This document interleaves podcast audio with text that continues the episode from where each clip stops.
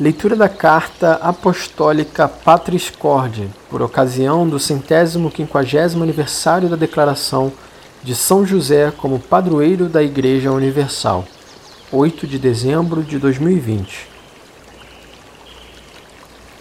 Com coração de pai, assim José amou a Jesus, designado nos quatro evangelhos como o filho de José.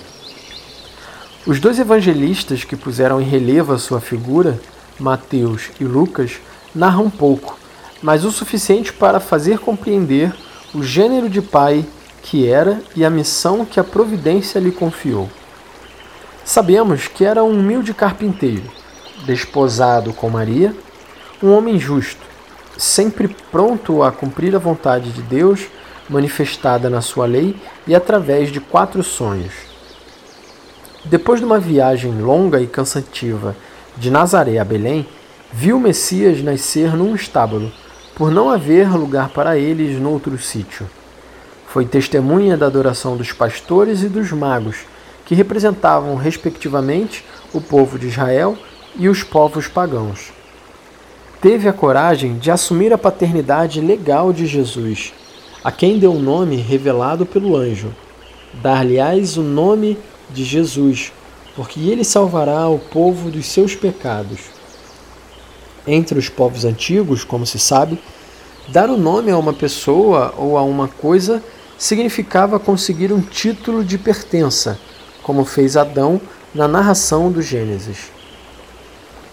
No templo, 40 dias depois do nascimento, José, juntamente com a mãe, ofereceu o menino ao Senhor e ouviu, surpreendido, a profecia que Simeão fez a respeito de Jesus e Maria.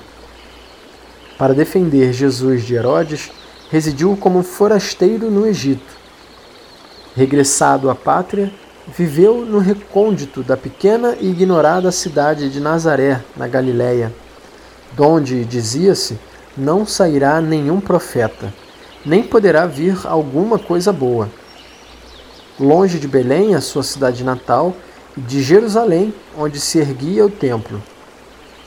Foi precisamente durante uma peregrinação a Jerusalém que perderam Jesus.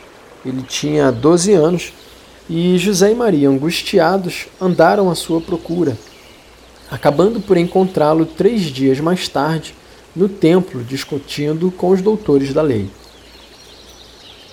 Depois de Maria, a mãe de Deus, Nenhum santo ocupa tanto espaço no magistério pontifício como José, seu esposo.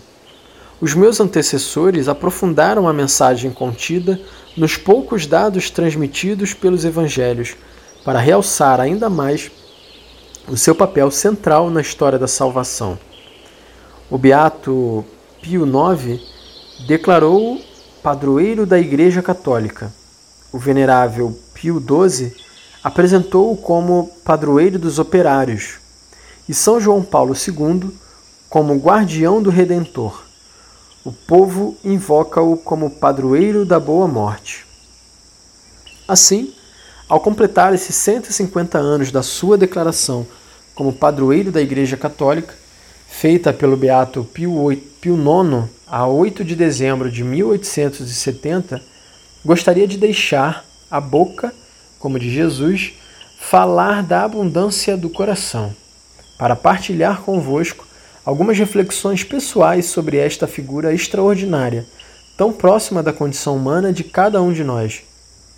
Tal desejo foi crescendo ao longo desses meses de pandemia, em que pudemos experimentar, no meio da crise que nos afeta, que as nossas vidas são tecidas e sustentadas por pessoas comuns, habitualmente esquecidas que não aparecem nas manchetes dos jornais e revistas, nem nas grandes passarelas do último espetáculo, mas que hoje estão, sem dúvida, a escrever os acontecimentos decisivos da nossa história.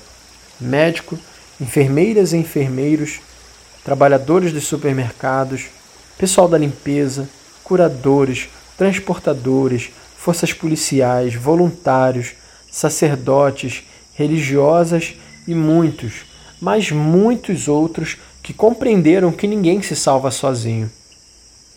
Quantas pessoas dia a dia exercitam a paciência e infundem esperança, tendo a peito não semear pânico, mas corresponsabilidade.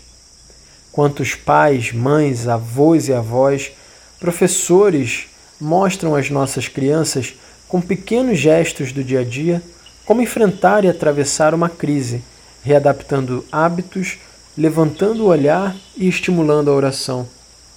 Quantas pessoas rezam, se molam e intercedem pelo bem de todos. Todos podem encontrar em São José um homem que passa despercebido, o homem da presença cotidiana, discreta e escondida, um intercessor, um amparo e uma guia nos momentos de dificuldade. São José lembra-nos que todos aqueles que estão aparentemente escondidos ou em segundo plano têm um protagonismo sem paralelo na história da salvação. A todos eles dirige uma palavra de reconhecimento e gratidão.